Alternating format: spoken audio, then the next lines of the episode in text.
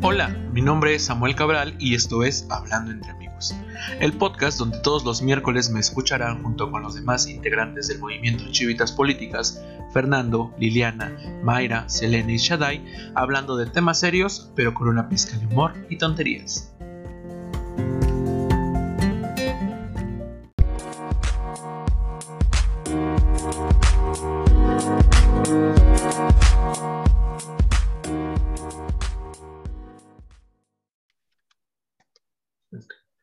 Amigos queridos de mi vida y de mi corazón, ¿cómo están allá en sus casitas? Espero que estén muy bien. Si usted es la primera vez que escucha este podcast, probablemente esté preguntando qué carajo estoy escuchando, porque llegué a esto. No se preocupe, aquí para eso estamos, para resolver sus muy que bonitas dudas.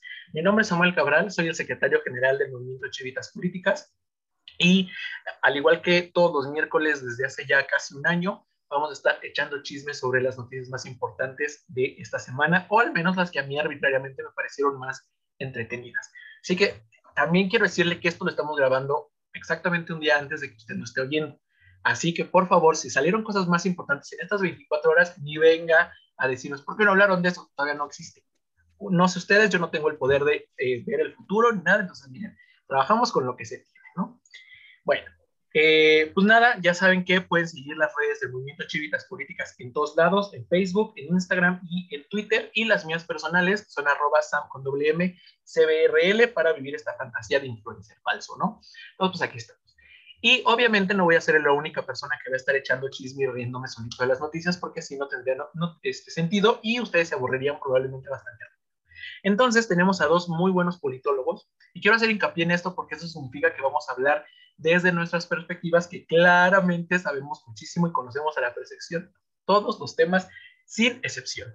Entonces, usted por allí es politólogo del, de la UNAM, del Ibero, del ITAM, de la UAM, de la UAM, de la universidad que usted quiera, usted nos va a entender. Si es abogado, probablemente no, pero no pasa nada. Algo que eh, algún, algún cursito no se puede aventar. Eh, Carla, Carla Masari, ¿cómo estás el día de hoy? Tengo una pregunta antes de que te presentes nunca he entendido si tu apellido es Masari o Masari. Es Masari, pero este, coloquialmente aquí del pueblo, Masari. Ok, entonces yo siempre lo dije bien. Ventajas de vivir en la ciudad. pues eso es clasismo, no lo hagan. ¿Cómo estás, Carla? Bienvenida. Bien, muchísimas gracias por invitarme. Estoy contenta. Vaya. Probablemente, perdón por interrumpirte, probablemente las personas ahorita están pensando, ¿y esa quién es? ¿Qué está haciendo? ya les dije yo que es politóloga, pero dinos tú qué haces y no le podemos contactarte para si en el futuro quiere alguien, no sé, ser tu sugar daddy o hacer algo. Por favor, ¿no? Ahorita urge. En todas mis redes sociales estoy como Carla Masari con K y, algo raro es que soy la única Carla Masari que existe. ¿En todo el mundo? No he encontrado, no he encontrado otra que igual. Entonces, todas soy yo. Ah, o perfiles falsos. Así que si de repente le llega, le llega un mensaje por ahí de Carla Mazari y le quiere robar a su novio o algo, miren, ya sabemos que. Sí, soy. Ah, no. y del otro lado de nuestros muy extensos estudios a lo largo de todo el planeta, Rodrigo Aviña, ¿cómo estás, amigo de mi vida y de mi corazón? Tú también dinos por favor, quién eres, qué haces y tus redes sociales para que si te quieres conseguir también una Sugar Mom, mira, nosotros no detenemos a nadie. Muchas, muchas gracias, Sam. ¿verdad? Gracias por la invitación. Estoy bastante contento de poder estar aquí ahora sí, porque la última vez te quedé mal, una disculpa de nuevo. Ahora sí que bueno que se pudo. Y pues bueno, soy politólogo y al igual que tú, compañeros de generación en la UAM Iztapalapa. Ya a punto de culminar, espero. y pues bueno, ¿qué hago? Pues así de, manera muy rápida, nada más me gustaría recalcar que pues participo en diversas organizaciones, como en, en la UAM, en el Frente Estudiantil de Ciencia Política, y también de manera externa en la Federación de Jóvenes Comunistas. Es todo lo que quiero decir, nada más para, también como para aclarar, ¿no? Lo que decías de eso. Para que le vaya calando. Líneas y todo eso, pues bueno, Exactamente, ¿no? Para que, pues si de repente digo algo por ahí que dicen, oye, este tipo es como que medio extraño, pues sí, eso, con, tal vez espero con eso se puede explicar. Y pues, ¿dónde me pueden encontrar? Pues igual en las redes sociales aparezco como Rodrigo Aviña. Este, no hay, pues no, creo que nada más eso. En Facebook y en Instagram aparezco como Rodrigo Aviña. Va, perfecto. Igual, probablemente ustedes están preguntando, ¿qué comunista de México? Probablemente es eh, Rodrigo Sarco, o no sé cómo se llama el niño este de TikTok comunista, que por cierto me cae muy bien, ojalá algún momento tengamos acá. Pues no, señores, no, tenemos a Rodrigo Aviña, alguien que claramente tiene muchos más años de experiencia, no solo porque ha participado en las cosas que ya nos dijo, sino porque también somos más grandes que el charrito de TikTok. Le mandamos un beso, ¿eh? Por cierto. Sabe mucho, sabe muchísimo ese niño, me cae muy bien. Ojalá esté aquí algún día. Eh, pero bueno, dejando de lado TikTok y estas redes sociales de la generación Z, les voy, a les voy a explicar, si ustedes la primera vez que nos estén escuchando, cómo funciona Hablando entre Amigos. Hablando entre Amigos es, una, es un podcast de noticias semanales que, a diferencia de otras cosas de noticias aburridísimas y de sentido como el Pulso de la República o los de Loret de Mola, aquí la idea es platicar un rato entre personas que tenemos la misma edad, es decir, que somos jóvenes y que además tenemos una visión un poco diferente a aquellos que salen en la televisión y los típicos, los típicos comentarios no tan padres de, algunas personas ya más grandes, ¿verdad? Sin etarismo, por supuesto. Eh, como saben, y si no saben, pues aquí les estoy diciendo, tenemos tres secciones, noticias nacionales, noticias internacionales y noticias del Internet, que están muy divertidas desde mi punto de vista, pero bueno, ya llegaremos a eso más adelante. Y eh, les voy a explicar rápidamente de qué son las noticias y después entre todos comentaremos un poco qué es lo que nos parece que está padre, qué no está tan padre, qué hay que señalar, qué hay que aplaudir o lo que sea necesario de cada noticia. Entonces, si están de acuerdo, Carla, Rodrigo, ¿empezamos? Va, ustedes no lo vieron, pero asintieron con la cabeza. Adelante, por favor. Va, va, va. Pues empezamos con las noticias nacionales. Vamos de lo más eh, cercano hacia lo más abstracto, ¿va? Eh, hay un partido nuevo, amigos, en la ciudad, bueno, no solo en la ciudad de México, en todo el país, rosita con un color muy bonito, con un eslogan muy bonito, con unos ideales no tantos, pero bueno, con, con, un, con un color muy bonito, al menos a mí me, gusta ese color. Se llama Fuerza por México. Y Fuerza por México se registró junto con otros partidos con una idea aparentemente, siempre, muy progresista, muy vamos a hacer el cambio, muy no nos gustan los viejos partidos, muy qué feo ser el PRI, PAN, y Morena, ya saben, este discurso de todos los partidos, que está bien, está chido cada quien haga su propio partido si es que puede y tiene los recursos. Pero aquí el problema está en una situación muy particular. Resulta que en el bello estado inexistente e imaginario de Tlaxcala, un besazo a nuestros amigos tlaxcaltecas, se les ocurrió registrar algunos, algunos poquitos, 18 candidatos como hombres, como hombres cisgénero, comunes y corrientes, como todos, pero pues no alcanzaban las cuotas de género de ese partido en esa localidad y pues básicamente les dijeron que no, que esos espacios estaban destinados para mujeres o personas de la diversidad sexual y pues se les hizo muy fácil amanecer un día y decir, pues entonces soy mujer trans. No, no sé qué piensen ustedes, ahorita les voy a dar la palabra porque si no yo hablo y hablo y hablo, pero a mí me parece muy, muy peligroso esto, porque aparte no, no es nada más que se hayan registrado, sino que sí les salió como el, el chanchullo, sí, sí llegaron, sí iban a estar en las boletas, y me parece muy peligroso porque eso implica reconocer de manera explícita o no, que las identidades trans se pueden quitar y poner a disposición cuando pues, no es verdad, ¿no? Eh, probablemente alguna organización por ahí que no quiero mencionar, pero que sus siglas son FNF, eh, pues esté diciendo que no, que no existen esos, que esa es ideología de género y el lobby gay y estas cosas que se inventan, pero lo cierto es que no, las personas trans existen, resisten y no es posible que se les esté teniendo en cuenta como si fueran disfraces, ¿no? Pero bueno, yo puedo hablar y hablar y hablar. No sé qué piensan ustedes. Carla, Rodrigo, quien quiera, quien quiera empezar, ¿eh? Rodrigo. qué valiente, saltando, saltando un paso siempre adelante. Bien. Pues a mí nada más me gustaría comentar que, bueno, pues esto no es un caso que sea como nuevo. Ya cuando esa, cuando esto empezó precisamente la paridad, hay que recordar que un caso bastante famoso fue el del Partido Verde, que lo que hacía era postular a sus candidatas y después cuando ganaban las elecciones a los suplentes los eran hombres, ¿no? Y cuando ganaban las elecciones las hacía renunciar y ellos eran los que quedaban. Estamos hablando cuando se instituye esto. Y ahora que se estén colgando de una lucha tan digna como, es, como es lo de la diversidad sexual y que lo estén haciendo ver como una burla, pues bueno, es una falta de respeto total.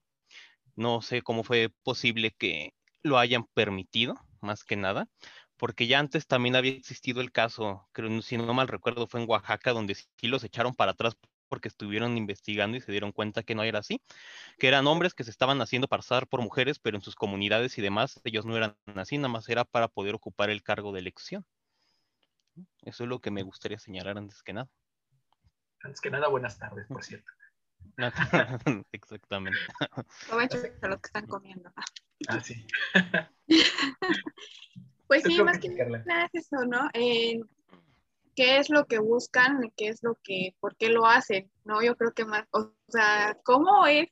Yo creo que, bueno, lo personal, mm, yo no podría decir que me identifico como hombre nada más por tener un, un espacio, ¿no? O sea, yo creo que ya cuando hablas de tener que hacer, llegar hasta eso, es una, es un hambre de poder muy cabrón, ¿no? O sea, es como qué es lo que está pasando, qué es lo que pasa, qué es lo que, cómo estamos, cómo está nuestra política, hasta qué grado llega uno para poder realizar eso, o sea, ese acto, ¿no? O sea, de, como por ejemplo también lo mencionaba antes de Oaxaca, eran los mushes, ¿no? Que incluso hasta salieron con vestidos de mujer y todo. Y es como el grado que tenemos de eh, ambición de poder que nos hace a llegar a tal, tal punto, ¿no? Entonces, como es lo impresionante de esto, o sea, que, aparte es como de, pues, ¿cómo se llama ahí? Bueno, lo anoté.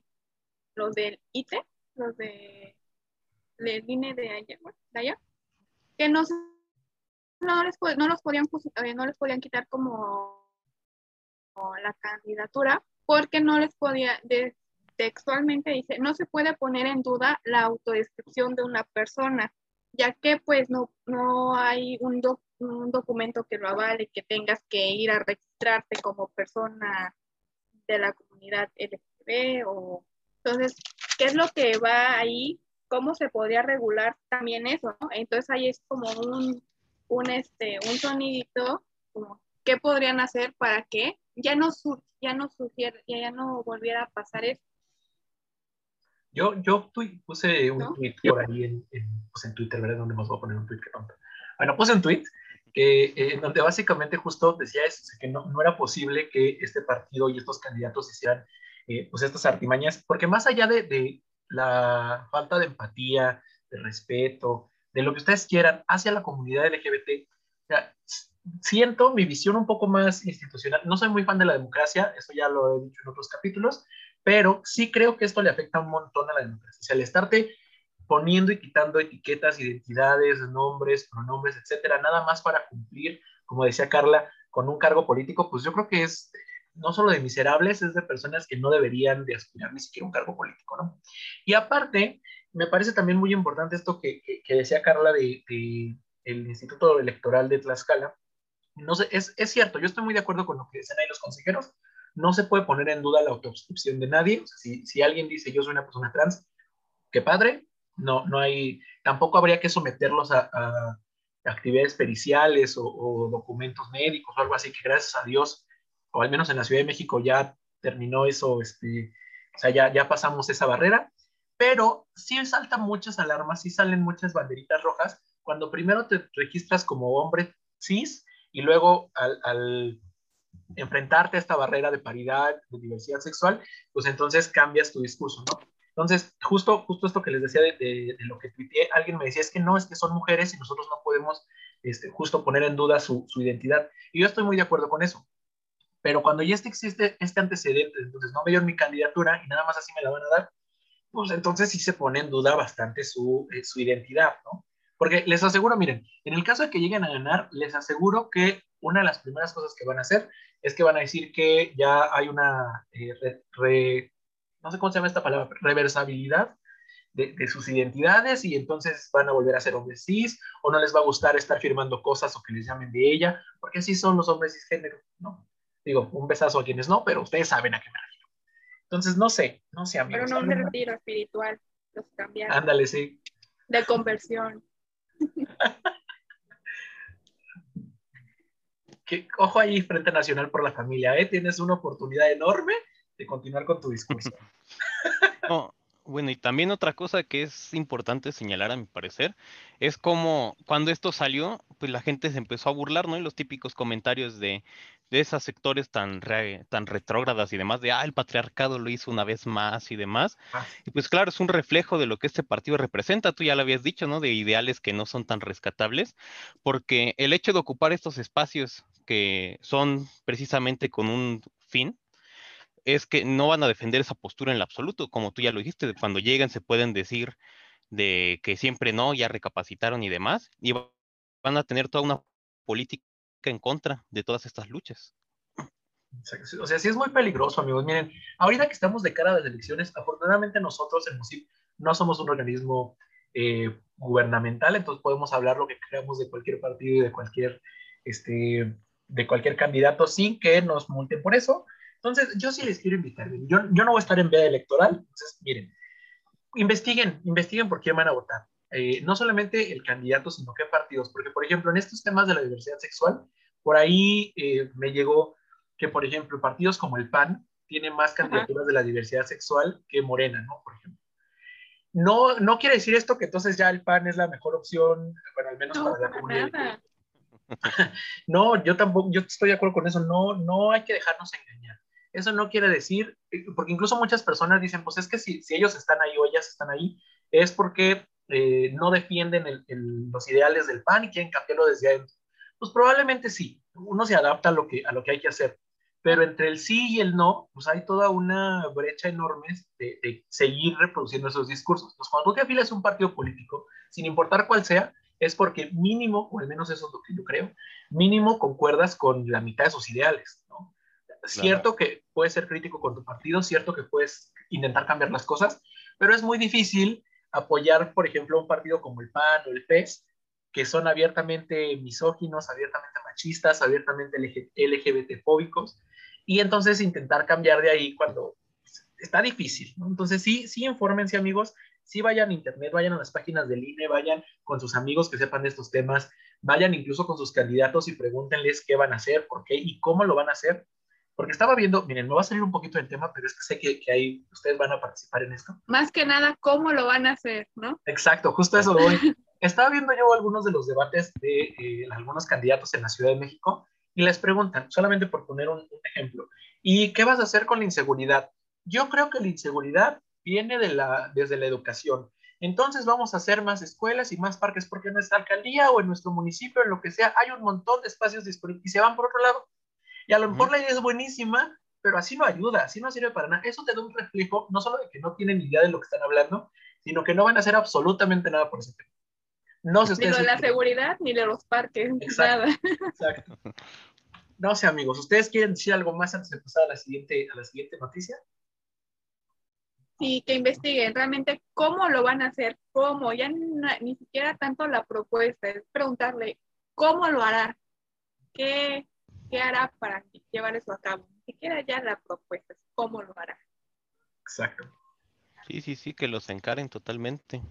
Este, yo, por ejemplo, me acuerdo también que, igual saliendo un poquito del tema, una disculpa, cuando empezaron a salir todos los spots de Movimiento Ciudadano, de aquí caben todas las opiniones, estamos a favor de las mujeres y demás, en Twitter sí los estuvieron encarando de por qué si están a favor de las mujeres estuvieron en contra del aborto y demás.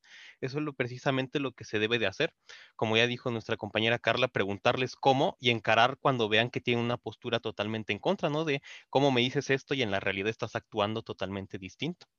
Simón, concuerdo completamente. Y a ver, si quiero dejar claro esto, no sé qué piense Carla y, Rodrigo, pero yo creo, yo no creo que todos los partidos así al 100% sean basura. No soy parte de ningún partido político gracias a Jenny Rivera o a lo que quieran, pero, este, o sea, yo sí creo que hay buenos elementos en diferentes partidos, ¿no? O sea, tenemos algunas personas que valen la pena en todos los partidos políticos, más unos que en otros. Por ejemplo, si me preguntan del PES, pues él les diría, ay, bueno, a ver, déjenme echarle una revisada de dos veces Pero, eh, o sea, eso no quiere decir que... Así, eso no quiere decir que los, que los partidos políticos eh, sean ya una buena idea. Una flor no hace la primavera, ¿no? Entonces tengamos mucho en cuenta esto, piensen también en sus candidatos y como dice Carla y Rodrigo, pues encárenlos, pregúntenles cómo van a hacer las cosas, pregúntenles qué presupuestos se van a gastar, cómo lo van a destinar, qué van a hacer, para cuál lo van a hacer, cuánto se han gastado ya en este momento para sus campañas Estoy bastante seguro que muchos ni siquiera tienen idea de esto. Pero bueno, así las cosas, ojalá salgan a votar el 6 de junio. Sí, eh, voten. sí, sí voten. Aunque es porque si no ustedes quieran, pero voten. Y ahorita nuestros amigos anarquistas, no, no voten, no se falla el sistema. Bueno, a ver. De mí no estás hablando, Sam. sí lo pensé, sí lo pensé. bueno, a ver, si no quieren votar, pues no voten, pero de preferencia háganlo. Este, pasamos a noticias mucho más, más tristes, pero a mí al menos me da un poco de esperanza. Ah, ah, bueno, si me lo pongo a pensar se me cae un poco, pero en primera instancia me da un poco de esperanza. Hace una semana, aquí en Mosip y en todas las redes sociales, no solamente de México, sino de todo el mundo, se habló de una noticia bastante triste, que no sé ustedes, pero yo la viví con, mucho, con mucha tristeza, con mucha preocupación, porque tengo amigos que viven cerca de ahí, que eh, una ballena de la línea 12 del metro se cayó y acabó con la vida de, creo que 20, 20 y algo de personas. 26, ¿no? 26 personas, ahí está. O sea, bastantes y aparte más los heridos que tenemos un montón. Entonces, hay muchas, muchas cosas ahí. Se desató una guerra eh, enorme en redes sociales sobre si estaba bien o no politizar, si hay que señalar culpables o nos esperamos un poco que pase el duelo, en fin. Esta noticia de esta semana no va tanto por ahí, pero sí es importante para el contexto, porque justamente esta semana algunas de las familias, no sé si todas, pero al menos algunas de las familias de los, eh, de los fallecidos y los afectados presentaron denuncias ante la Fiscalía General de la República obviamente exigiendo justicia de que, eh, pues de que las personas que fallecieron o que están, eh, no sé, que sufrieron en el accidente, pues se les, se haga justicia, se les reparen los daños, les ayude, se les condene un culpable o unos culpables, porque entiendo que pueden ser más de uno.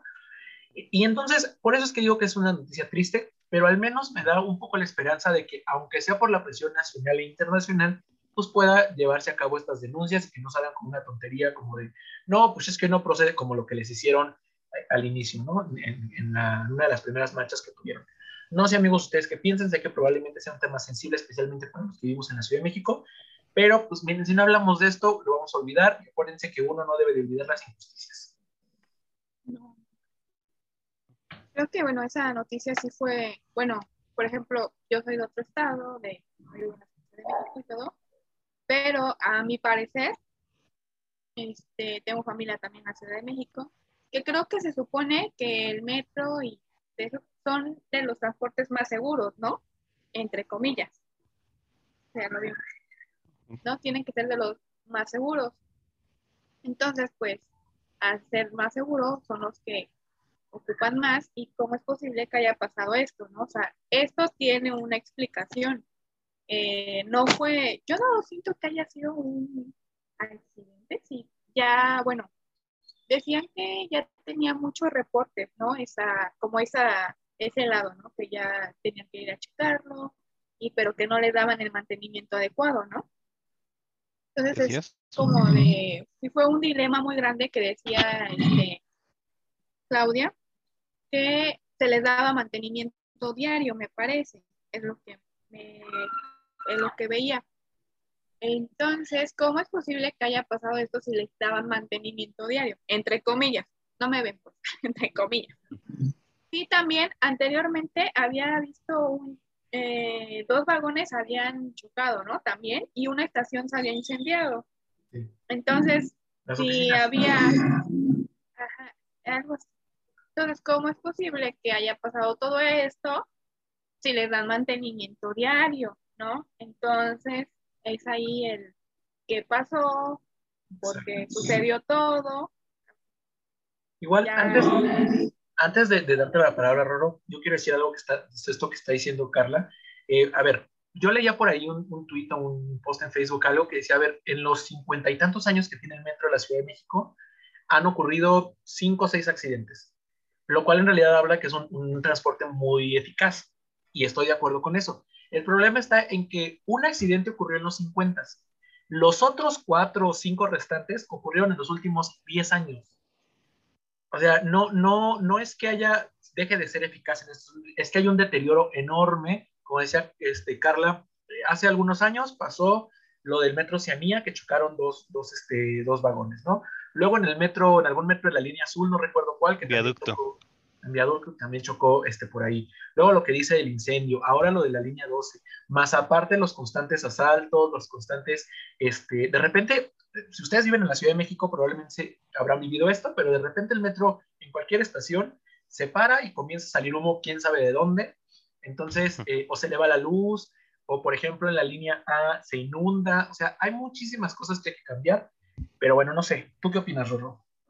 No, sí, totalmente lo que estoy de acuerdo con lo que tú dices y más que nada porque, pues bueno, viéndolo desde otro punto de vista, ah, bueno, me voy a salir un poquito para ponerlo como en contexto. Antes, justo cuando empezaba la pandemia, empezó un movimiento muy grande de los trabajadores del metro. Me acuerdo porque fue una de las últimas actividades a las que asistí, en los que se estaban en los que ellos estaban tratando de crear un nuevo sindicato, porque el que existe actualmente, pues hay que saber que es un sindicato totalmente charro, y es el que actualmente está solapando todo lo que está haciendo, por ejemplo, Claudia Sheinbaum. Y este sindicato, que si al final sí logró conseguir su registro, ya había empezado a denunciar precisamente todas estas irregularidades. Incluso hay que recordar que fue noticia que estaban amenazando con irse a huelga y que incluso habían eh, eh, levantado una denuncia formal en contra de la directora del metro, quien, hay, quien también no podemos dejar de olvidar que fue la que en alguna ocasión cuando se le estaba encarando dijo es que yo no sé esas cosas porque simple y llanamente soy la directora del metro. Y dices, bueno, ¿cómo es posible? No, nada más es la directora del metro, ajá, nada más. Le dio la respuesta. Exactamente. Se parece al exsecretario de Relaciones Internacionales cuando dijo es que yo nada más vengo a aprender. O a Fox diciendo, pues esos yo no soy, este, ¿cómo, dijo cuando le preguntó algo? Yo, yo nada más soy el presidente o eso no me toca a mí o algo así dijo también. O Peña, yo, no soy, la señora, de, la, casa. exactamente. O sea, tenemos frases de la cultura política mexicana muy, no aplaudibles, muy risibles. Pero bueno, continúa, perdón. Sí, no te preocupes. Entonces es eso, ¿no? Exactamente que es un deterioro que ya venía desde hace muchos años y toda la, esta, como que le han venido a encarar a Claudia Sheinbaum, ¿no? Que si es que le hemos dado deterioro y sacan sus fotos limpiando el metro de cuando fueron las marchas feministas y demás. Y dicen, pues eso no es mantenimiento para nada. También cuando este, que acaban de subir que recientemente igual llenaron el metro con su cara, ¿no? Con carteles de su cara diciendo estamos trabajando por tu bien. Y en ese dinero lo pudieron haber usado precisamente en reparaciones. Entonces sí, ¿y quiénes son los únicos que se ven afectados con todo esto? Pues una vez más, pues, es el pueblo de México. ¿Y quiénes? Pues obviamente, bueno, yo hablando desde mi perspectiva marxista, pues la clase trabajadora, la que tiene que salir a seguir trabajando en plena pandemia, porque hay que ver las fotos del metro, que a pesar de que se dijo solo trabajos esenciales, pero el metro seguía igual de atascado. Y es la clase trabajadora la que ya no solamente tiene que exponer su salud, sino que ahora también tiene que exponer su integridad por tratar de seguir trabajando y llevarle la comida todos los días a su familia. Sí, concuerdo completamente. Si ustedes están preguntando, por ejemplo, si viven en otro país, eh, probablemente no entiendan, no comprendan, probablemente si es en Latinoamérica, sí, pero si viven en otro país como en Estados Unidos o en Europa o en algunos lugares que también nos oyen, que por cierto les mandamos un beso, eh, es, no, probablemente no, no dimensionen la eh, gravedad de este asunto. El metro en la Ciudad de México es el principal transporte público, no solamente de la Ciudad de México, sino también de todo el área metropolitana, que es básicamente Ciudad de México y algunos municipios que colindan del Estado de México. Entonces, el, el, gran problema de esto es que son alrededor de 5 millones de personas los que usan el metro diariamente. O sea, al día hay 5 millones de personas arriba de esa cosa. Es un metro que sí ha ayudado un montón, que sí conecta muchísimas y que es indispensable hoy por hoy. Si lo quitan, así, si el día de mañana desapareciera, pues probablemente sería un caos de movilidad esta ciudad, porque sin el metro ya lo es, ¿no? Entonces, sí, es, sí se ha vuelto indispensable como transporte público, al menos del centro al norte de la ciudad, porque en el sur las cosas son un poco diferentes, por no decir muy desiguales, ¿no?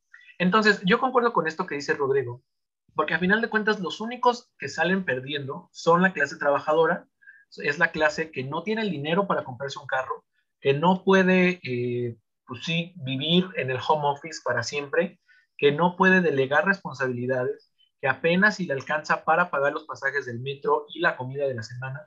Entonces, una vez más, quienes salimos eh, perjudicados somos los usuarios, porque los usuarios no somos Carlos Slim, no somos el dueño de Palacio de Hierro, no somos estas personas millonarias que pues nada más hablan porque tienen boca, pero de empatía no tienen nada. Entonces, no sé, no sé amigos, ¿algo más que quieran comentar? Porque les digo que, miren, yo me voy como hilo de media. Déjate ir.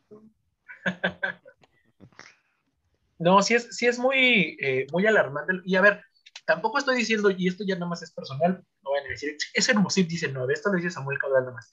Yo no estoy diciendo que la culpa sea enteramente Claudia, la actual jefa de gobierno, sí creo que tiene parte de la responsabilidad, pero no total, porque hay, hubo al menos dos jefes de gobierno, nada más por poner la titularidad, porque bueno, también habrá que ver quiénes fueron los directores del, metro, quiénes fueron los directores de la Secretaría de Obras o de la Secretaría de Movilidad, etcétera. No, o sea, hay muchos nombres pero al menos tres titulares de eh, la jefatura de gobierno sí tienen que salir ahí embarrados. El problema está en que mínimo dos tienen un, bueno, no sé si, si Mancera también, pero sé que Ebrard y Claudia pues tienen un cargo ahorita, entonces va a estar complejo que, que, pues, que les hagan algo, ¿no? Y que por cierto, un besazo a los legisladores de Morena que no quieren aprobar la comisión para que eh, se dé justicia o no sé cómo le llamaron, ¿no? Ahí está otra vez el tema de los partidos. Justicia y verdad, sí. Y nada más recalcar que Mancera ahorita, bueno, lo último que escuché de él es que era el líder de la bancada de lo que queda del PRD. Ah, sí, es cierto, en el Senado, ¿no? sí, sí, sí, sí. Y sí, totalmente, como tú lo dices, hay que recordar también que este Brad se fue a exiliar a Francia.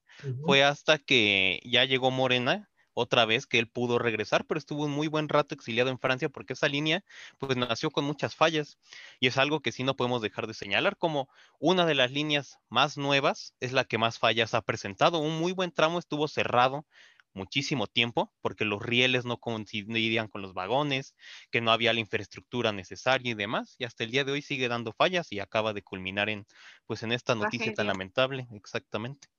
Y además, ahora sí ya para cerrar, eh, a ver, amigos, porque ya los estoy oyendo, amigos panistas, es que el gobierno de la 4T, a relájense, no todo es culpa tampoco del gobierno, también hay empresas responsables que hicieron esas, esas obras, como ICA, ¿no? O como las empresas de, de Carlos Slim, o sea, hay empresarios que tienen también muchísima culpa de manera directa, a lo mejor no porque ellos fueron a construir, pero sí porque ellos tienen empleados que o no revisaron o aprobaron mal o pasaron por alto o no se dieron cuenta porque los accidentes también implican culpa de, todas las fallas que ya tenía o que, podrían haber salido como lo que sucedió hace unas semanas en, en la línea 12, pero bueno, ojalá esto despierte un poco las alarmas del mantenimiento del metro y de otros transportes, porque no es el único que tenemos que tiene fallas. O sea, por ejemplo, hablando de, de transportes públicos en Iztapalapa, por ejemplo, que es la alcaldía más poblada de la Ciudad de México, tiene eh, un índice de delincuencia en transporte público muy alto que me parece también eh, bastante preocupante, pero bueno,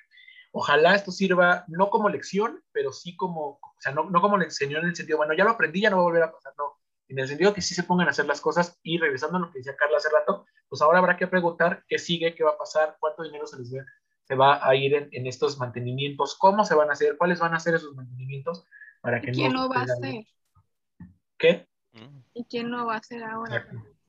¿Qué constructoras van porque eso de que, sí es cierto, porque eso de que se ganan de repente licitaciones mágicamente está también peligroso. Pero bueno, amigos, pasemos a noticias internacionales, porque en este podcast somos, miren, ciudadanos del mundo, ¿no? Porque las naciones nos obligan a pelearnos entre nosotros, diría mi amigo, mi amigo Rorro con una visión de Carlos eh, no, en, en Medio Oriente, que por cierto, antes de continuar con, con la, yo tengo un problema diciendo Medio Oriente porque por ahí investigué alguna vez que es una visión medio, medio eurocentrista, sí es cierto, pero no sé cómo llamarle fuera de, ese término. Ojalá ahorita alguien diga, no, pues este, este si no, pues bueno, ya pónganos por ahí en nuestras redes sociales. Pero hay un conflicto de hace muchos años, de hace muchos, muchos siglos, desde tiempos bíblicos, entre eh, Palestina y un Estado que aprovecho este momento para maldecir el Estado de Israel, Desde el fondo de mis vísceras. Eh, no, al rato van a decir que somos acá este, seguidores del gobierno bolivariano, no sé qué, espérense. Eh, no, pero, pero sí hay un conflicto muy grande entre los palestinos y los judíos, más concretamente entre la nación este, israelí y la nación palestina, de hace muchos años que miren, nos llevaríamos muchas horas hablando de esto, pero nada más para hablar de los, de los más recientes eventos, Palestina, en defensa de su territorio, eh, pues atacó, atacó algunas de las ciudades de Israel y Israel, como tiene un ejército avanzadísimo, pues derribó bastantes de esos misiles, pero no nada más eso, sino que contraatacó con algunos de los de, de las ciudades como Gaza, que sabemos que está sitiada desde hace algunos años, y pues Palestina continuó mandándoles algunos misiles que sí impactaron porque pues, no los pudo eh, contener todos. pactaron, eh, acabaron en un edificio, que no me acuerdo ahorita cuál era el edificio, ni la importancia de ese edificio, pero sé que sí, por lo menos sí, sí hubo algunos daños, no solamente materiales, sino también de personas, y por supuesto quienes más han muerto han sido personas palestinas que judíos. No estoy diciendo con esto que qué bueno que todos los judíos son unos malos horribles que hay que regresar al holocausto, o sea, no para nada, pero yo de manera personal sí creo que maldecir al Estado de Israel está muy bien. Pero no sé, ¿qué piensan ustedes? Sí, yo concuerdo. Ah, perdón, adelante, perdón. No, no, yo creo que, en sí creo que tiene que ver con un este con un tema religioso, ¿no? Creo. Sí, en parte. Sí, es un conflicto de ese, o sea, de que unos dicen que los filisteos y otros dicen que los hebreos son quienes llega, tienen derecho a ese territorio y luego la ONU dijo, pues vamos a darles un estado palestino, digo, israelí a los judíos y hay todo un problema ahí milenario. Porque en cuanto en el mapa, o sea, se va fijando de cómo va invadiendo el territorio, ¿no? y que cada vez, o sea, ya es un pedacito o lo que queda de... Palestina, sí. es súper... Entonces, para mi parecer, y de todo, este, sí es un tema ahí de religiones, cómo se quieren llamar, cómo no se quieren llamar, no se pueden ver, pueden ver. Pues sí. ¿Tú qué opinas, Rorro? No, ahora sí, primero una disculpa, ustedes no nos podrán ver, pero nos interrumpimos mutuamente porque los dos hacíamos el gesto de empezar a hablar, una disculpa, este, este, pues nada más decir eso, ¿no? Sí, lo que está haciendo Israel en contra de Palestina es totalmente un acto criminal, no hay por dónde verlo, no hay por dónde defenderse incluso lo mismo, lo que dijo Sam, eso no se trata de justificar como ese pensamiento antisionista y demás de decir hay que matar a los judíos, no, porque incluso entre la misma comunidad judía hay muchos que están en contra de lo que hace Palestina. Más recientemente, por ejemplo, esta Natalie Portman, esta actriz que es bastante reconocida, ella salió a denunciar esto y dijo, no puedo ir a mi país sin sentir una enorme vergüenza, y es totalmente cierto, y así piensan muchos sectores que se oponen totalmente a lo que hace Israel, y los que lo tratan de justificar como diciendo es que se están defendiendo, no pueden comparar el armamento de primera generación que tiene Israel con estos misiles totalmente artesanales que, hace Palestina, porque hay que recordar que Palestina ni siquiera tiene un ejército propiamente dicho, son solamente pequeñas comunidades que tratan de defenderse y cada determinado tiempo llevan a cabo lo que se llaman intifadas para tratar de recuperar un poco de territorio, pero hasta ahí, no pasa de ahí. Quienes meten en campo de concentraciones a niños, quienes asesinan a médicos que están curando, todo eso es Israel. Palestina no hace más que tratar de resistir y seguir, tratar de seguir existiendo, y eso no debería ser considerado un crimen en lo absoluto. Y, bueno, a ver, si ustedes son, por ejemplo, este, internacionalistas, más bien, si ustedes no son internacionalistas, probablemente estén preguntando, bueno, ¿y la ONU? ¿Qué no es ese organismo eh, que se encarga de llevar paz a todas nuestras naciones, de ser un hermano fiel bueno, a ver, déjenme decirles algo. La ONU es como el té de manzanilla, ¿no? O sea, cae muy bien, pero no sirve para nada. la verdad es que no, la ONU no hace nada. La ONU es como la UNAM. Condena energéticamente y es todo lo que hace. O sea, para él eh, ya dieron un paso. Pero a ver, sí es cierto que la ONU hace algunos años tenía cascos azules ahí, que ayudaban a los heridos, intentaban detener, según el conflicto, pero los retiraron con la firma de algunos tratados que hizo el entonces ministro de Israel con el presidente de, Palestina, en donde básicamente ambos se reconocían como los titulares de esos estados, y ya. Eh, fue fue un, paso para la paz, probablemente sí, pero que pues, al final no sirvió de nada porque hoy tenemos una de las más grandes y largas eh, guerras en el mundo, ¿no?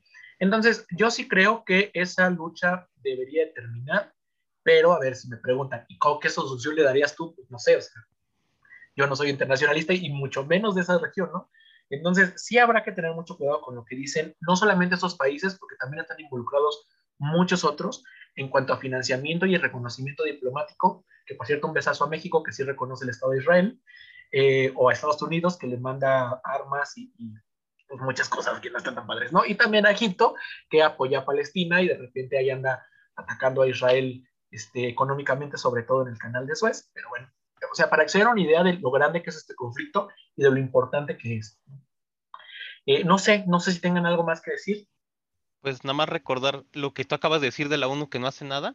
Precisamente iban a abrir como una carpeta de investigación y demás para ver si se podía analizar esta cuestión y volver a intervenir. Y, y muchos países votaron a favor. El único país, o de los únicos que votaron en contra, fue precisamente Estados Unidos, y lo que acaba diciendo Sam. Y también recordar que acaba de venderle, esto es reciente, es una noticia que leí hoy, él acaba de vender a Israel casi lo equivalente a 400 millones de dólares en armas. Entonces, para que se den una idea exactamente del conflicto, amigos. O sea, cuando... No, perdón. no, pues es su principal este comprador en armas, ¿no? Sí. Porque, no sé, pues...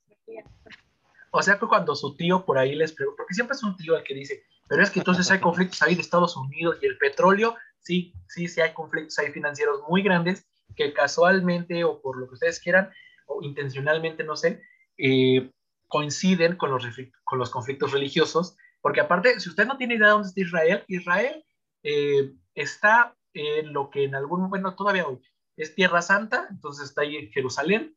No tengo idea por qué, no me sé la historia de la zona, pero al menos la religión católica ya está muy lejos de esa, de esa zona en cuanto a conflictos, porque sigue ahí reclamando algunos lugares, eh, pero lo cierto es que ahí la gran, este, el gran conflicto es entre los judíos y eh, los palestinos, o bueno, los árabes más bien. Pero no es el único, o sea, hay como siete religiones en esa zona que se están peleando territorios y lugares y. Pero bueno, así las cosas en, en, en aquella parte del mundo. Y unos, unos bastantes kilómetros más cerca de nosotros, de México, en Colombia, amiguitos y amiguitas, hace algunas semanas estallaron algunas protestas muy agresivas en donde pedían la retirada de una reforma que el presidente colombiano estaba impulsando, de una reforma financiera, no, eh, bueno, de impuestos, no sé cómo se llaman, porque claramente... ¿Cómo? Reforma tributaria. Eso, bien. Claramente yo no sé, Carla sabe mucho más de dinero que yo. Este, bueno, hay una, hubo una reforma tributaria que afortunadamente y gracias a la movilización social pudo ser revertida, pero las propuestas no las, las protestas no terminan por una razón muy sencilla y muy alarmante, que es que el gobierno eh, colombiano sigue asesinando personas que están marchando. Es decir, el problema escaló y dejó de lado la reforma tributaria, que si bien fue el gran iniciador y es un gran logro que, hayan, que la hayan podido derribar, pues las muertes siguen, la condena hacia la protesta continúa, la, eh, y aparte estamos hablando de un país que tiene un crecimiento exponencial de muertes, digo, no está eh, ni cerca de lo que es Brasil, por ejemplo, pero en temas de la pandemia, pues tampoco está muy adelantado Colombia. Entonces, eso implica todavía más un descontento social que implica movilizaciones enormes y muy agresivas, ¿no? Y antes de darles la palabra otra vez a Carla y a Rorro, quiero recordarles algo, esto a los, a los, sobre todo a los hombres cis mexicanos que se quejan de las marchas feministas, pero ahorita andan aplaudiendo como no tienen idea a los hermanos colombianos, es lo mismo, es exactamente lo mismo. Aquí hay injusticias, allá hay injusticias, en otras partes del mundo también hay injusticias que hay que señalar y hay que atacar. Entonces, aplaudir unos y criticar otros nada más nos hace unos doble cara y poetas. Pues eso, ahora sí, no sé qué quieran decir ustedes, amigos. Ahora, los dos se quedaron callados como esperando que el siguiente hablara. Estamos esperando a ver cuál, quién de los dos empieza. Sí, no quería interrumpir a nadie. pues, bueno, este, pues sí, precisamente esta movilización que a mí me recuerda mucho a la que justamente cuando, eh, cuando empezaba la pandemia, hay que recordar que en Chile se hizo una movilización igual y fue más o menos por las mismas condiciones. Ellos exigían que no se privatizara la educación. Aquí es por una cuestión de un paquetazo económico, pero que implica muchas otras cosas. Por eso hoy siguen en guerra, porque eso es una guerra por donde se vea. Este, siguen en estas luchas callejeras entre entre el pueblo de Colombia y pues las fuerzas de, del orden público. Porque sí, cuando se dio toda esta movilización echaron para atrás lo que en un primer momento iba a ser este paquete económico que subía el IVA al 22% en plena pandemia, que eso es un duro golpe si tomamos en cuenta lo que ya dijo Sam, es uno de los países más afectados, y además de que pues la economía se ha visto resentida en todos lados, subirle a la clase trabajadora 22% el IVA es no tener madre, no lo puedo decir de otra manera. Y pues eh, eh, a pesar de que lo lograron echar para atrás, el comité de huelga, que es el que lo está orquestando, dice, bueno, echamos para atrás esta cuestión, pero la privatización de la salud, la privatización de la educación y demás sigue. Y por eso es que siguen todas estas revueltas, además de conseguir justicia para todas estas personas que han sido asesinadas. El último fue un manifestante que, discúlpenme, a lo mejor Carla sí tendrá el dato, pero se me olvidó el nombre. Un manifestante que estaba, que subía muchos videos de que él manifestaba pacíficamente y amaneció muerto. Y eso fue precisamente demostrar de que, pues cuando se tocan los intereses de unos cuantos, ah, muchas gracias, muchas gracias. Cuando se tocan los intereses de unos cuantos, pues no se van a tentar el corazón en lo más mínimo y van a aplastar a quien tengan que aplastar para que sus intereses no se vean afectados. Simón, antes de, antes de que hable Carla, perdón, igual, miren, hace tres segundos estábamos hablando de, lo que pasa en Israel y de esta guerra horrible. Bueno, quítenle los misiles y es exactamente lo que está pasando. Los, o sea, ustedes pueden ver los videos y básicamente porque hablan español y no hay misiles, podríamos decir que también es gas. O sea, lo cierto es que hay una brutalidad policíaca enorme. Sí, sí, yo también los veo en TikTok. Sí, ahí, ahí sí son tal cual, o sea, como los muestran. Pues sí, ¿no? Es básicamente eso de que tuvo que estallar como la muerte de, un, de una persona para que se viera ya más este mm, los países cercanos lo vieran más este a este país que está pasando por por esta situación. Pues los a los principales que que afecta es a, los trabajadores, ¿no? Porque son los primeros que iban a, pagar todo esto. Pero bueno, pues, echándose atrás para esta, esta ley, que sigue dando de, qué hablar hasta el día de hoy,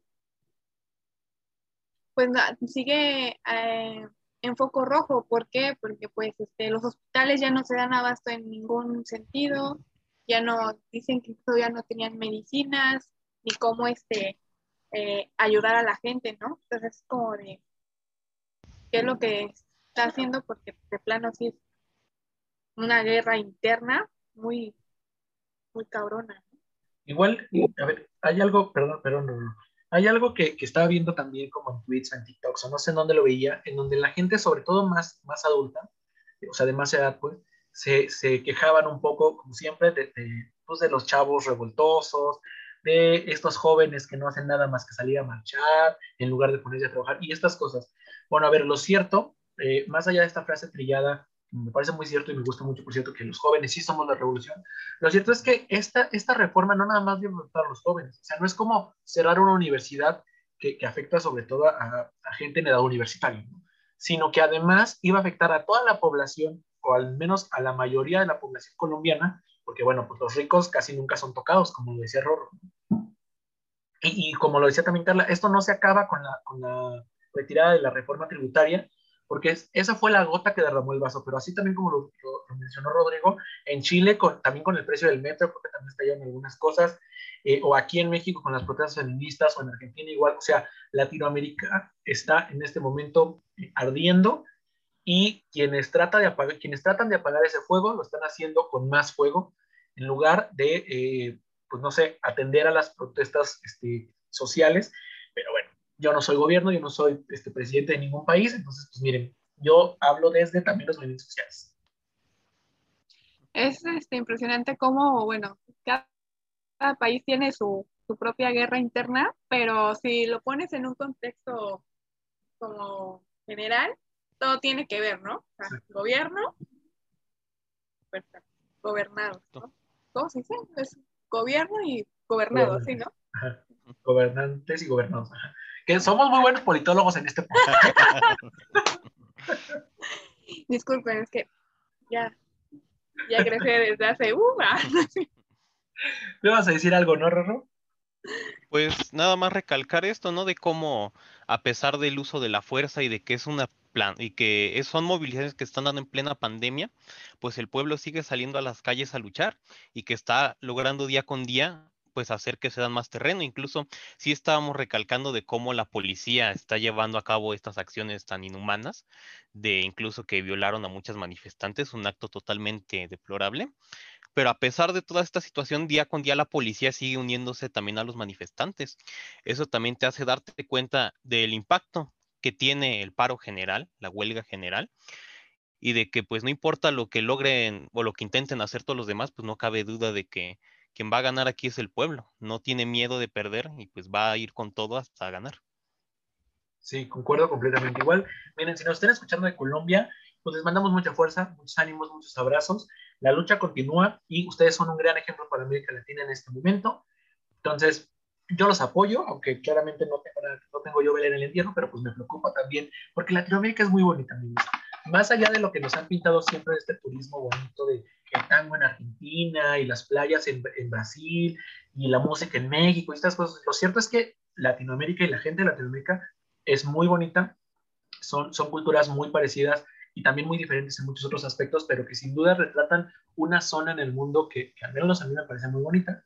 Entonces, por eso es que la gente latinoamericana, a mí me cae muy bien, los gobiernos latinoamericanos, por otro lado, me caen muy mal, pero bueno, no, siempre hay eh, alguna luz de esperanza y en este caso, a mí me parece que son las protestas colombianas, así como lo fueron las chilenas y las de otros países, las argentinas, en su momento, ¿no? Son un ejemplo a seguir, ¿no? O sea, primero Chile, ahorita Colombia, quién sabe si algún día México. Ojalá sí, ojalá sí, ya no hace falta. Ahí nos veremos. ojalá, ojalá sí, pero no sea por algo horrible, ¿no? O sea, que, que, que no haya muertes, que no haya cosa que, que, nos haga despertar, pero, pues bueno, ya veremos. Un saludo, Moni Vidente, que a ver quién lo viste. eh, y pasando a noticias mucho más entretenidas, mucho más, no entretenidas, mucho más divertidas, y noticias del Internet, amigos. Eh, bueno, una es del Internet y otra digamos que es de la televisión. Se pelearon muchas personas esta semana. Y entre ellas hubo una, un, unos señores ya de edad, este, pues más grandes, porque por eso empezó el pleito, Ustedes probablemente conozcan a Horacio Villalobos, que es este conductor de la televisión mexicana de hace muchos años, que también creo que es productor y no sé qué hace en el teatro, en fin, hace muchas cosas, pero que ha tenido varias, eh, pues, señalamientos ahí por su homofobia, por su transfobia, que nunca lo reconoce, sí pide perdón, pero nunca lo reconoce, siempre es como, pues si te ofendí en algún momento, perdón, pero, pero nunca dice yo fui machista, yo fui un homófobo, yo fui un LGBT fóbico, pero bueno, pues a este señor se le ocurre decir, es conductor en un programa muy visto en México llamado Venga la Alegría, que eh, se le ocurre decir que Lorena de la Garza, pues ya está grande, ya debería de, de irse a vacunar. Para quienes sean muy jóvenes y usen TikTok, probablemente no tengan idea de quién es Lorena de la Garza. Lorena de la Garza por ahí hace unos 10 años salió en un programa, eh, bueno, ha salido en varios, pero era, fue muy popular, llamado Laura Pico, Laura Pico, en donde Laura Pico hacía un personaje llamado Acacia, una Acacia. La Acacia, ajá. Una Acacia. Era un personaje, eh, pues como hoy hemos estado revisando, muchos personajes de estos ya no tienen, o sea, si hoy sale ese, ese sketch hoy, probablemente lo cancelaríamos, pero en aquel entonces, con otra visión, eh, pues sí, sí era bastante conocido y bastante popular.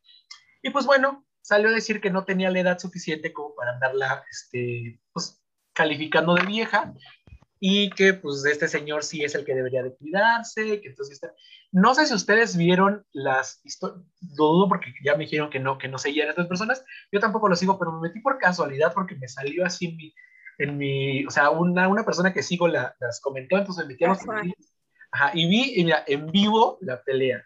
Se pelearon por historias de Instagram, pero no nada más eso, se pelearon como se pelea tu abuela con la vecina. Así, o sea, diciéndose, ay amiga, te quiero mucho, pero estás mal ahí, yo voy a barrer de este lado. Así se pelearon, diciéndose al final de cada este, oración que se mandaban besos y que se mandaban abrazos después de mentarse la mano, la madre muy agresivamente. Entonces, no sé amigos, ¿ustedes qué opinan? Bueno, como te comentábamos hace rato, como que eso no es nuestro hit. No, totalmente en blanco. Ahora sí que me, das cátedra en esto. Nos das. a, ver, ¿eh? a mí me gusta el chisme. A mí me gusta el chisme. El chisme de donde venga es bueno. Eh, bueno, para esos casos, ah, vamos a hablarlo ah, con Edna, ¿no? Edna ah, te mando un, un, beso. No, pero a ver, o sea, eh, ya te vas más es que no quiero decir más serios porque de verdad me dio mucha risa sus peleas, pero lo cierto es que se estaban peleando por la edad, porque uno le dijo, a, o sea, Horacio le dijo a Lorena que estaba vieja y eh, Lorena le contestó al otro que él estaba vieja. Entonces, muy inteligentemente mi Lorenita de la Garza, te mandamos un beso si nos estás oyendo, le dijo que eso, o sea, le dijo, yo le estoy hablando a usted de señora porque es una señora que no se quiere sentar, pero no es homofobia. Porque Horacio sí le quiso decir por ahí, es que eso es homofobia y no sé qué. No, no, a ver, espérense, no, eso no es homofobia. Llegó un momento en la discusión, amigos, en donde le decía, empezó a decir que no tenía talento, que no servía para nada y no sé qué. Y Horacio le decía a, a esta señora que no ha hecho nada y que sus programas pues, son carentes de talento, que no da risa, que todo, ¿no? Y Lorena le contesta, yo estoy en una obra de teatro, no me pregunten cuál, no sé, no soy rico para andar yendo al teatro, pero, pero sí decía, eh, si usted cree que no tengo el talento, vaya a mi obra. Y yo dije, esa va a ser la oportunidad, ahí va a decir, si tengo talento, me respalda estos años de trabajo. No, dice, vea lo que el público dice de mí. A ver, luego el público nos gusta cada tontería, o sea, yo tengo amigos que ven el pulso de la República también. O sea. Pero creo que este tema de, la edad sí es peligroso para estas personas adultas, ¿no? No sé qué piensan. Sí, ¿no? Como que eso siempre ha sido un conflicto. O sea, que te digan la edad, ¿cómo? Y es, es el pique, ¿no? Yo creo que la, la edad nada más. sí, también tal vez un poco el hecho de qué clase de personas son las que el, son las que pues la gente decide hacer famosas o no, ¿no? Por lo que tú estabas comentando de es que él ya lo han señalado muchas veces y no se retracta, pero ahí sigue. Y si sigue ahí es porque la gente pues quiere seguir viendo su contenido y dándole publicidad a él. Exacto. Que a ver, el señor sí me parece a mí, de manera personal, sí me parece a mí alguien muy preparado para lo que hace, muy lo que quieren, pero eso no quita que su actitud sea nefasta. Lo cierto es que sí es homofóbico, sí es transfóbico, sí es machista, sí es misógino y sí hay que señalarlo. Eh, y por otro lado, pues Lorenita, pues no sabía ya que seguía haciendo cosas, después de la hora pico lo olvidamos todos, creo. Pero aparentemente ahí está, para ponerse al tanto de cuando hablan de su edad. y justamente en otras noticias que, a ver, esta sí o sí las tienen que conocer. Hace les voy a contar rápido el contexto. Hace algunos años, este, había un programa aquí en México, para los que no nos estén escuchando de México, llamado La Academia, que si nos escuchan de Latinoamérica probablemente también lo vieron, porque fue muy popular, incluso en, sobre todo en Centroamérica, en donde pues personas iban a cantar en un reality show como La Voz México, pero con mucho más producción en aquel entonces, porque había una temporada en donde hasta delfines tenían. Pero bueno, esa es otra historia. Y en una de esas temporadas, no sé en cuál, estaba de, de, jueza Lola Cortés. Lola Cortés es una eminencia en el teatro. La señora canta, baila, actúa y, o sea, todo, ¿no? Además, estaba una participante llamada Yolette que pues, no cantaba. Y, no, no me juzguen, no van a decir, tú has de cantar muy bien, pues no, pero Lolita Cortés decía que no cantaba y yo le creo, ¿no? Entonces, eh, después de 17 semanas de estar molesta y molesta a Yolette, que se fuera y que se fuera y que se fuera, pues nomás no se iba y no la sacaban y siempre la terminaba salvando el público o alguien había peor o no sé. El punto es que claramente eso era un reality show, claramente lo que buscaban era que las personas estuviéramos ahí en el chisme metida. Yo estaba muy chiquito, pero me acuerdo mucho de todo. Y pues esa fue la historia, se hizo muy famosa y ahí salieron algunas grandes frases de Lola Cortés, como puedo tomar una cámara, ya no voten por ella, y estas otras este, grandes, grandes frases de esta señora. Pero bueno, los años pasaron y justamente este año a otro programa matutino, pero ahora de otro canal, llamado Hoy, se le ocurre hacer un reality show interno, muy al estilo de Baila por un Sueño, también si no son de, América Latina, pues será otro reality show de Bailando, este, en donde pues está una señora que ustedes deben de conocer, que es Laura Bozo, la famosísima señorita Laura, que tampoco baila, nada, no baila nada la señora. Ni tiene gracia ni nada. No. y pues, adivinen a quién pusieron de jueza pues a mi Lolita Cortés. Entonces Lolita Cortés pues no le queda otra más que decir, señores, que usted no baila. Y se pelearon. O sea, se agarraron. Cada capítulo es lo mismo. Cada capítulo Lola Cortés le dice que no baila y la otra señora le dice que no le importa, que es una perra y la otra le vuelve a decir que no le va a faltar el respeto, pero que no baila. Hasta ahí todo muy bien dentro del ámbito del reality show. El, el gran plot twist es que salió de la nada Yolette, que se había desaparecido después de salir de la academia, para decir que Lola Cortés pues nada más buscaba destruir los sentimientos de la gente y que pues no le hiciera caso, que ella apoyaba a, eh, a la Laura Bozo. Que por cierto, Laura Bozo es colega de nosotros.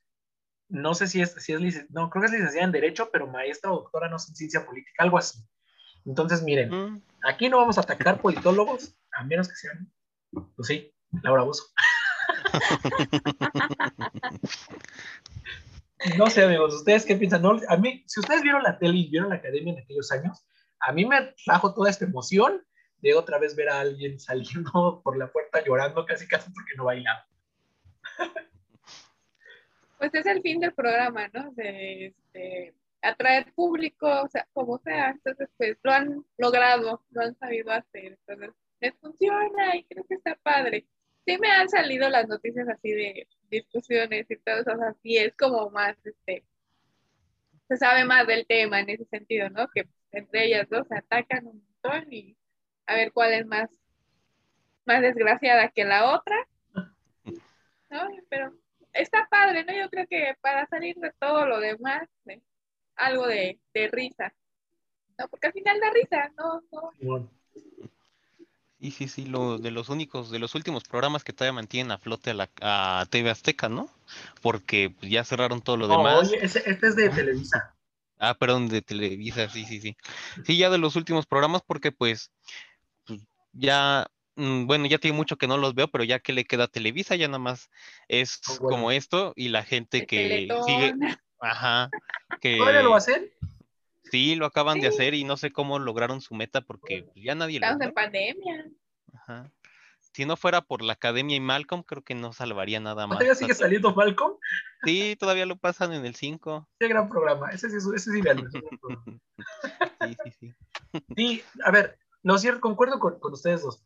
Sí, es para, es público y aparte se ve, o sea, si ustedes han visto alguna pelea entre Leo Bravo y Lolita Cortés en este programa, sí se ve que está armado, así como se veía hace unos años cuando Led en la academia estaba armado. De hecho, después salió Lola Cortés a decir que sí, que todos se lo decían como con el, el no sé cómo se llama este aparato, este audífono que tienen.